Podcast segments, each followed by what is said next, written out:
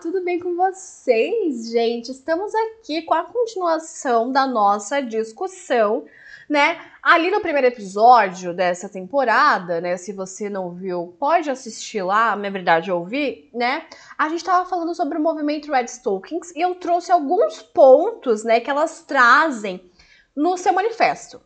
E o mais interessante é que eu percebi que vocês gostaram bastante, né, da discussão. Porque é muito legal, por exemplo, a gente pegar a estrutura e ignorar o que forma aquela estrutura.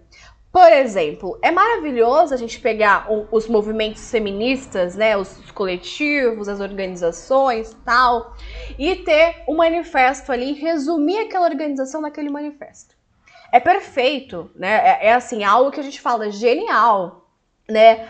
Mas eu gosto de ir mais fundo, eu gosto de falar assim, tá, vamos analisar isso aqui. Então eu peguei um ponto que é né, a questão da identificação e a questão da honestidade. Não sei se vocês se lembram, mas no manifesto Red Stockings, né? Elas falam que elas se identificam com todas as mulheres, principalmente as mais pobres, né? Que são brutalmente exploradas. Logo, em seguida, elas também colocam ali, né, algo falando assim: cria-se a ideia de classe, ou seja, de união, de unidade, quando há honestidade. Ou seja, o primeiro ponto para nos entendermos como classe, né, não é você ser é, uma mulher. Ou seja, você ter, né, um aparelho reprodutivo como coloca o patriarcado, não é você ter uma vulva, né, como diz o feminismo, né? Não é esse ponto em comum, nem mesmo entender a opressão é o ponto em comum para as Red Stockings, né? Essa compreensão de tudo isso vai vir com a honestidade. E aí eu trouxe isso, é uma discussão que eu tô bastante, né, é, dentro atualmente, justamente porque hoje, né, eu consigo olhar para minha falta de honestidade para eu poder me encaixar em alguns lugares. Fui muito desonesta. Tenho certeza que você também foi. Ainda tem momentos que eu sou desonesta para poder sobreviver, né? E que é aquilo que a gente discutiu lá no, no outro episódio. Então, é legal a gente poder pensar sobre isso, vocês não acham? Você está ouvindo o podcast da Historiadora Radical, um podcast que conta histórias e humaniza mulheres. E aí, né, a gente começa a, a olhar, eu começo a olhar para isso, né, para a autocrítica, para os movimentos, né, é, de como nós somos corrompidas pelo coletivo para estar tá enquadrada e isso nos leva a uma falta de identidade, né, isso nos leva a adorar pessoas, a admirar pessoas, porque na verdade queremos ser cópias delas, né? É, e, e, almejamos aquele lugar que ela ocupa, né? Que muitas vezes esse lugar é um tanto questionado. E aí, o tema do nosso episódio de hoje, galerinha, óbvio que vocês já leram, é por que algumas mulheres têm mais destaques do que outras mulheres, sendo que elas falam e fazem e vivem a mesma coisa, ou melhor, se identificam com a mesma coisa. Como já diria Estevam Ferreira, eu sou apocalíptica desde a minha adolescência. Vamos lá? Sabe, esses últimos anos da minha vida eu comecei a reparar em muita coisa, né? Principalmente quando eu sou cancelada, exposta, né? Coisa que mulheres amam fazer com mulheres, né? Usar da prática patriarcal pra achar que tá fazendo justiça social. Né? Mas é aquilo que eu sempre falo e sempre vou dizer: só é cancelada quem realmente o sistema quer cancelar né? Ou seja, é ótimo mulheres como eu, de uma origem como a minha, de uma história como a minha, de um posicionamento como eu ser cancelado. É maravilhoso, é perfeito, é lindo. Né? Mas ao mesmo tempo, eu me questiono, né? As críticas, por exemplo, da, da, das, das mulheres que criticam o, o, feminismo liberal, quantas feministas liberais elas conseguiram cancelar? Nenhuma, né? Vamos pegar aí um monte de feminista que se diz né, feminista, mas é só liberal e etc e tal. É, quantas elas conseguiram cancelar? Quantas elas conseguiram falar, epa, esse discurso é aliado do patriarcado, por que, que está fazendo isso? Né, eu tenho uma lista, uma lista, uma lista, né, que, de nomes assim, de artistas, de mulheres, né, que têm uma carreira é, interessante na academia, foram professoras e agora estão em programas de televisão, né? São comunicadoras, assim como eu né? É, não tem diferença aí nisso não, mas elas estão fazendo algo muito interessante, que é aquilo que eu falei no episódio anterior. Elas estão basicamente reproduzindo uma lógica patriarcal para poder ter sucesso. E se você é minha aluna e você estava lá no clube de criação de criação, olha, gente, no clube de teoria e leitura, né? Da leitura, agora sim, da criação do, da, da consciência feminista da Gerda Lerner, você se lembra algo que eu falei maravilhosamente sobre grandiosidade. A ideia de grandiosidade, né?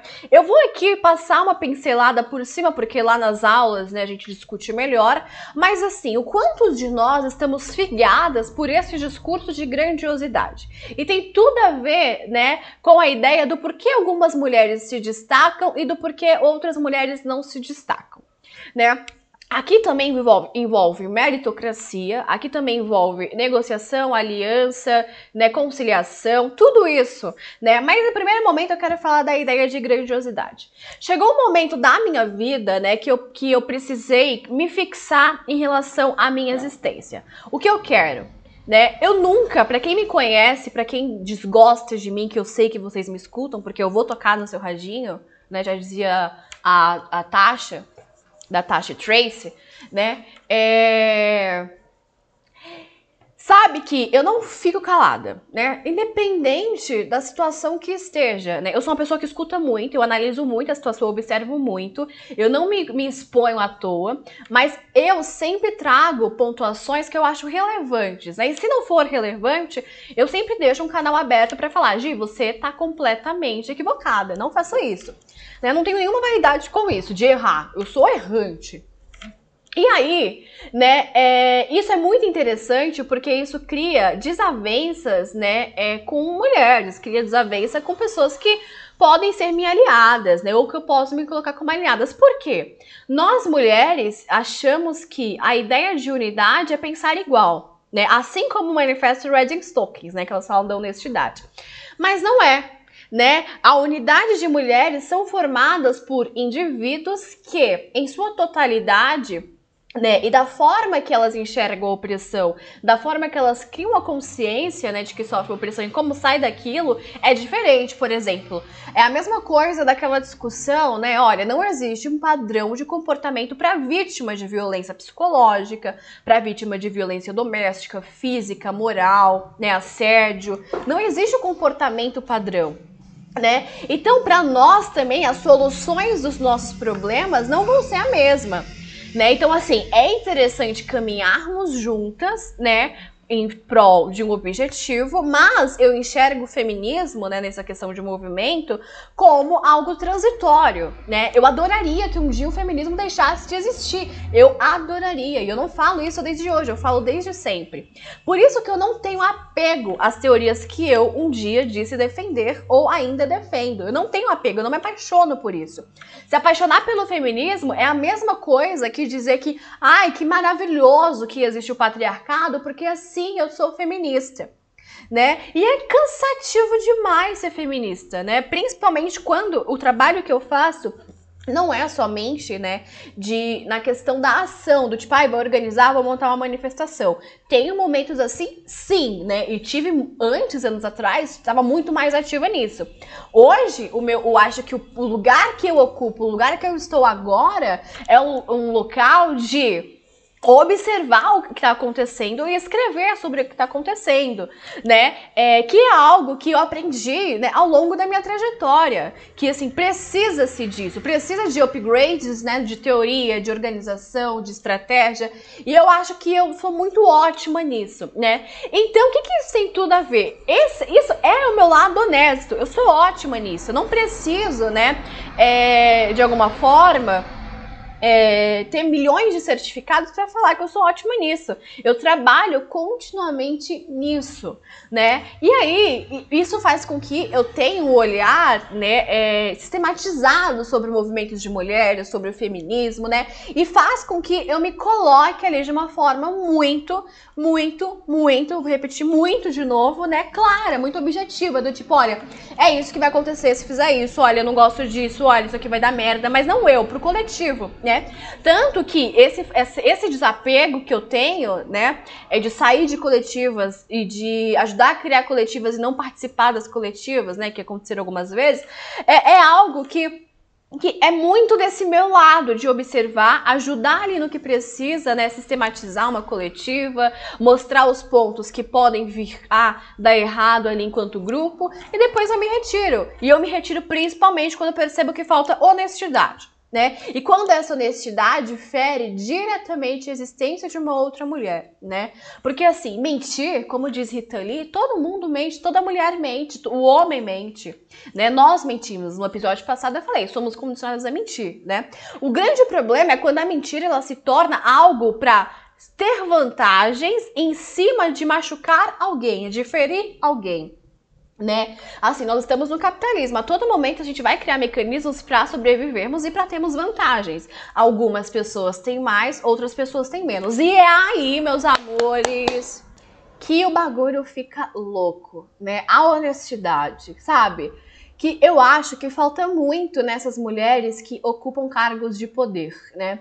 É, e aí tem a ver com a ideia de grandiosidade. Eu entendi que, por exemplo, eu não quero ser grande, eu quero fazer o meu trabalho. Se você que está chegando aqui agora, se você gosta do meu trabalho, bem-vinda, você sempre vai ser bem-vinda. Se um dia você deixar de gostar do meu trabalho, significa que o meu objetivo, o objetivo que eu tinha que você, não está mais sendo alcançado. E não é de responsabilidade minha forçar você a ficar aqui, entendeu? Né? É, é, autoritário dizer isso, né? É, é, manipulador, sabe? Então, assim, essa ideia de grandiosidade, para você se manter grande no sistema que nós vivemos, né? Exige muito de uma manipulação. Você manipula, né? É as estratégias que as redes sociais usam, por exemplo. Eu lembro que ano retrasado, é, eu fiz uma postagem sobre danças e redes sociais, né? Eu danço, sempre dancei, né? Eu sou, eu já fiz belly dance, né, que é a dança do ventre. Eu já fiz polidense, eu já fiz capoeira, eu já fiz muitas coisas que usam corpo, né?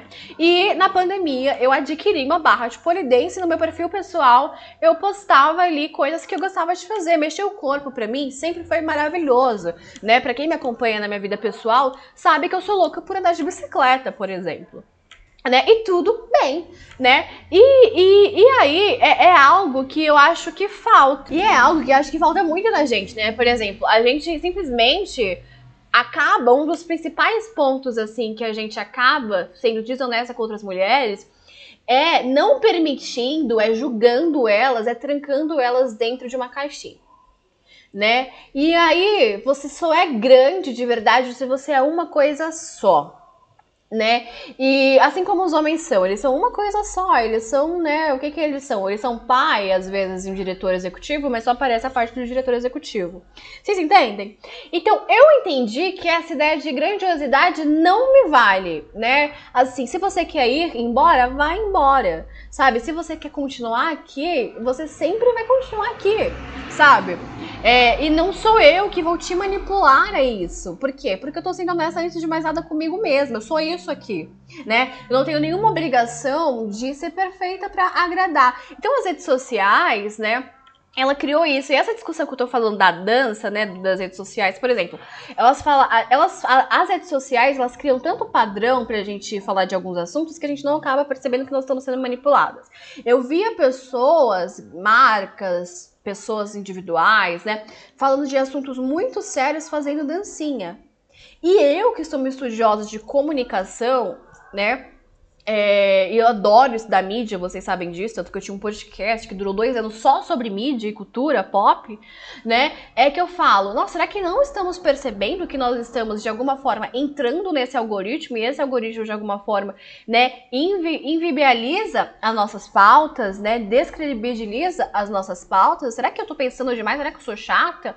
E não, né? Simplesmente eu não tenho a necessidade né, de, estar, de estar sendo grande, de estar sendo visível, de estar né, ali querendo ser uma super mulher. Talvez um dia, né, é, eu quis ser isso, claro, é muito bom, né, o trabalho ser reconhecido, a gente ser valorizada, mas eu comecei a questionar isso, né, então lá na, nas aulas da criação da consciência feminista da Gerda Lerner, que a gente lê o livro, são quatro aulas e você pode, né, adquirir, por exemplo, é, a gente é, fala bastante disso, né? Então eu rompi com as ideias de grandiosidade, né? Rompi. Completamente rompi, eu não, não percebi que não era o meu lugar, né? Só que aí algumas mulheres não romperam, né? Algumas mulheres é, continuam infelizmente, né, querendo ocupar lugares que de alguma forma mantém o status quo. E se o status quo é manter a ordem das coisas, deixar as coisas como estão, né? A gente só muda ali os personagens, mas a estrutura continua a mesma. Aí por isso que eu falo das grandes mulheres que nós temos hoje, né? E quem são essas grandes mulheres? Essas grandes mulheres, gente, sério, na verdade, são mulheres que assumiram o papel masculino. Né? E quando elas começam a rejeitar esse papel masculino, elas começam a ser expulsas dessa grandiosidade. Né? Ou seja, eu assisto vários programas curtinhos assim para eu poder entender o que eu tô falando, né? Eu não tô falando aqui porque eu acho, não. Eu vou lá, pesquiso, assisto entrevistas, vejo mulheres falando, leio o que elas postam, etc, etc e tal, pra minha pesquisa ali, né? Veja a trajetória de vida, amo biografias, por exemplo, inclusive me mandem biografias no Recebidos que eu faço review. e aí eu percebo que tipo, é interessante, né, que elas querem ser grandonas.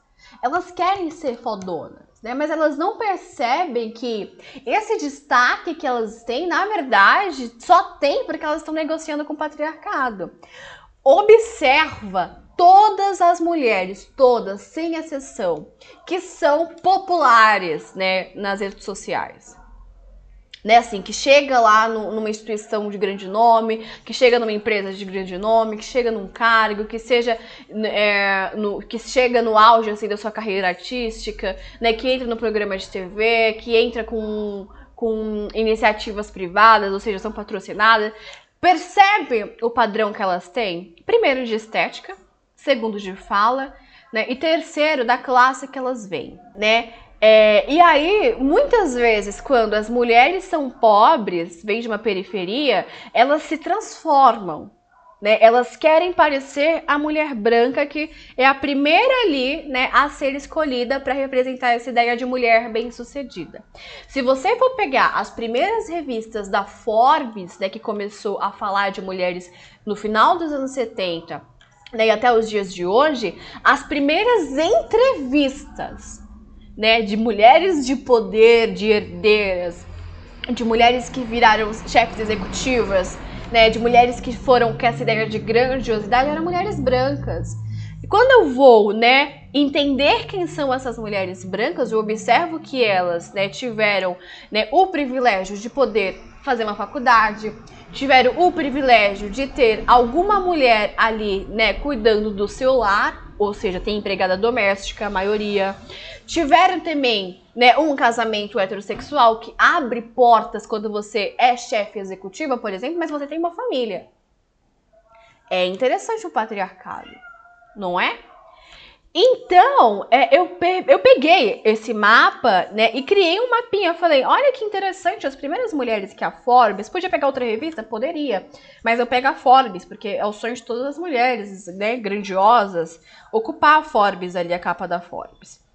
E aí, eu, é, é interessante perceber que elas todas representam em algum momento, em algum, de alguma forma, na sua forma de existir, uma negociação com o patriarcado, seja ostentando, seja Né? E aqui eu tô falando do patriarcado capitalista. Seja ostentando, seja se colocando num, lugar né, de atenção patriarcal, ou seja, eu falo sim de política, né? E olha como eu tô vestida, mas eu falo de política. Tá, e daí, gata? A base continua, né? É, empobrecida, formada por mulheres pobres. O que, que eu faço com isso? Né? Então, a gente percebe nesse né, perfil ali da Forbes que, por exemplo, as mulheres primeiras que são bem-sucedidas, que são CEOs em empresas, né, que viram diretoras executivas, que se tornam diretoras de arte, por exemplo, que têm um cargo hierárquico ali importante, são mulheres brancas e muitas vezes mulheres que vêm de famílias, né, endinheiradas. Pode vir sim de uma família pequena burguesa, pode vir de uma família burguesa, pode vir da elite né? Eu sigo uma página uh, numa, numa, rede social minha que é um cara que entrevista é, pessoas que têm carros de luxo, né? Carros caros. E aí ele entrevistou uma mulher esses dias. E aí essa mulher, ele parou essa mulher, né? E falou: Olha, o que, que eu faço na vida para ter um carro que nem o seu, para ter um desse? Aí ela fala: Sou herdeira. E aí eu fico pensando, né? No Brasil, o carro é visto como objeto de luxo, é visto como objeto de poder, né? Tem quem tem carro tem a mobilidade facilitada, porque São Paulo é muito grande, né? De uma zona para outra, 40 minutos é o mínimo, e a gente fala que é perto, né? Se tem trânsito, vira uma hora e vinte, uma hora e meia, né? De uma zona para outra, de um extremo sul para o extremo da zona leste, é duas horas e pouquinho. Então, assim, ter um carro facilita a mobilidade. Por isso que carro em São Paulo é visto como objeto de luxo. Então, é óbvio que a mulher que se coloca dentro de um carrão, por N razões, ela vai se sentir, né, poderosa. É simbologicamente, né, por conta da, da tecnocracia urbanizada, etc., um local, né, de poder ter um carro. Né? Quantas influencers vocês veem por aí que tira foto, né, com o carrão lá que conseguiu adquirir, carro dos sonhos, né? Imagina, o único sonho que você tem é ter um carrão. Né? Então, essa negociação é interessante, porque assim, o que é empoderamento dentro do capitalismo? Ah, algo que eu sempre questiono para vocês. Tenho artigos com esse título, não só um, vários que discutem isso de diversas formas diferentes, né? Então, assim, o quanto dessas mulheres, para ocupar o poder, elas estão negociando simbolicamente, ou seja, se vestindo de forma extremamente feminilizada, né? Ou seja, que eu quero dizer com isso? Acordando ali, né, com o patriarcado capitalista, usando marcas de luxo, né, com esse processo de feminilização que muitas mulheres periféricas sofrem, né? Ou seja, uma vez ela não pode ter nada da feminilidade imposta, ela não pode ter um batom, né, que ela queira comprar, e é imposto. Ela não pode ter uma roupa ok, ela não pode ter o cabelo que ela quer, né, que é imposto ali, que é um gosto construído, né, etc, etc e tal. Quando ela ganha dinheiro, né, desculpa Bell Hooks, desculpa de verdade, eu sei que você falou sobre isso, mas assim, mano, na moral, ela vai querer se vestir como a mulher branca que, sim, como sempre se vestiu ali na sua vida inteira, porque é herdeira, porque vive bem, porque é bem vista na sociedade. Então, assim, esse empoderamento que nós estamos vendo hoje é né, bem visto na sociedade. Eu vi uma entrevista, né, uma conversa, sei lá, de um programa aí que passa na, na, no canal fechado, né, que eu vi aqui nas redes sociais mesmo. E aí, uma das, das mulheres, né, que eu não vou citar nomes, ela fala assim: Olha, eu tô falando de política, mas eu tô com vestido dourado. E daí, meu amor, você é uma mulher branca, privilegiada, classe média, né? E eu assim, nem sei se. É, mas é pequena burguesa sabe? Então, se assim, você não tá transgredindo nada, você tá sendo permitida a estar ali por conta do neoliberalismo. Ele precisa que mulheres estejam ocupando os lugares para termos a impressão de que tem igualdade entre os gêneros. Mas que igualdade é essa? Então, assim, é óbvio que eu, por exemplo, não vou ter tanta visibilidade assim, porque primeiro, né, é, é, por mais que eu seja vista como bonitinha, etc e tal, eu me recuso a, primeiro, a usar essas coisas de luxo, esses artigos de luxo, embora eu ache algumas coisas lindérrimas, mas assim, totalmente desonesto, contraditório, como eu tava dizendo, né, É contraditório, contraditório. Olha ali no fundo, o barulho de um carro, de um motor. Aqui na periferia, cheio da galera que ganha um salário mínimo e vai né, investir totalmente no seu carro. Porque ter carro é muito mais né, bem visto do que ter estudo na periferia. Estudo não dá dinheiro, não, gente. Dependendo de onde você é, não dá dinheiro. Assim como o trabalho. Você não é bem visto porque você tem um diploma, né? Então, assim, vamos ser honestas, vamos entender as contradições que nós nos colocamos em prol de um status quo. Porque o feminismo, ele tá totalmente cooptado pelo neoliberalismo desde os anos 70. Não é à toa que a teoria queer explodiu, não é à toa que muitas mulheres pararam de produzir nos anos 2000, né? E as poucas que estão hoje é, existindo, né, e resistindo, elas ignoram essa parte do capitalismo. Porque quando chega nessa parte do capitalismo, elas percebem que elas também estão sendo contraditórias. Não tem como voltar atrás, porque toda a sua carreira foi montada em cima dos seus privilégios de classe, de raça, etc, etc e tal. É isso que a gente falou lá no Clube de Teoria e Leitura de abril, lendo Angela Davis. Que a gente falou das Condoleezza Rice, que eu trouxe para vocês no episódio anterior. E aí eu pergunto para vocês que estão me ouvindo, eu quero de verdade que vocês comentem lá no meu Instagram, é, respondo os stories, não sei. Né? Você tá sendo de fato honesta consigo mesma e com as teorias que você diz defender, se identificar? Você entende essa situação de classe, de raça? Né? Você percebe que muito do que você tem acesso é por conta do seu privilégio? Se você fosse qualquer uma, que tivesse que correr atrás do seu, né? Que tivesse que, tipo assim, pô, eu preciso guardar é, esse dinheiro aqui para eu poder ir numa exposição. Eu preciso re esperar receber para eu poder ter esse livro. Eu preciso é, ter internet em casa para eu poder estudar. Olha, eu não consigo fazer essa faculdade porque eu não tenho dinheiro. Será que você seria mesmo que você é hoje? que eu odeio absurdamente a ideia feminista cansada, feminista exausta. Ai, tô cansada. Meu irmã, minha irmã, meu irmão, sei lá que tá me ouvindo, sabe? Pelo amor de Deus, brother. Sabe, irmãzinha? Não, mano. Cansada do quê? Sabe? É isso. Sabe, você vai ficar reclamando que você tá cansada, aí isso é, cria, né, uma generalização de que toda feminista tá cansada. Mano, as meninas da periferia, por exemplo, não tem tempo de ficar cansada, não. Ou elas levantam e vão à luta, porque é a vida, como diz minha mãe, né? Ou não tem tempo de ficar cansada.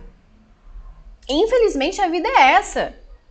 Né? Que bom que você pode ficar reclamando o tempo inteiro que você é uma feminista cansada. Você pode, né, perceber isso. Tem mulheres que não podem escolher isso.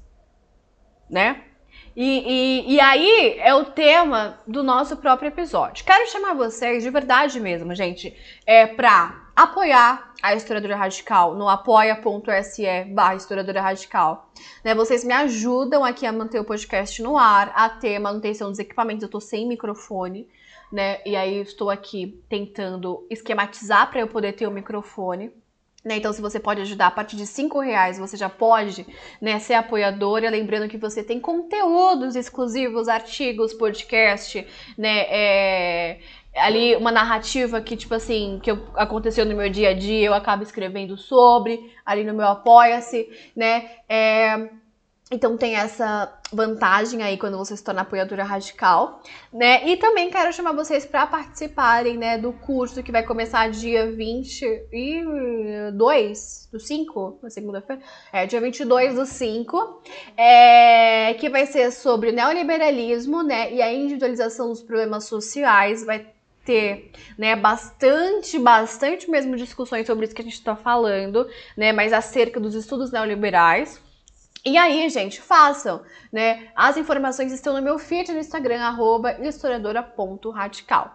Lembrando que eu estou né, nas redes sociais, estou no TikTok, tá? Então, se vocês quiserem, com certeza, né, eu estarei lá e vocês serão sempre muito bem-vindas. Se você não gosta de mim, tá aqui, obrigada por me dar views, amo, tá bom? E, gente, é isso. Vamos ser mais honestas, vamos perceber as contradições e tentar solucioná-las. E a gente soluciona quando a gente fala delas, tá bom? É isso. Espero que vocês se inscrevam, espero ver vocês como minhas alunas, por que não? Porque é isso que mantém o meu dinheiro, né? Isso que mantém minimamente a minha saúde é, mental ok, que é ter dinheiro, né? Sem dinheiro a gente fica doente principalmente as mulheres periféricas, por isso que muitas entram numa situação clínica péssima, né? E, e é isso, não vou ficar fantasiando mais a realidade aqui, porque acho que não faz sentido. E é isso, gente. Beijinho, tchau!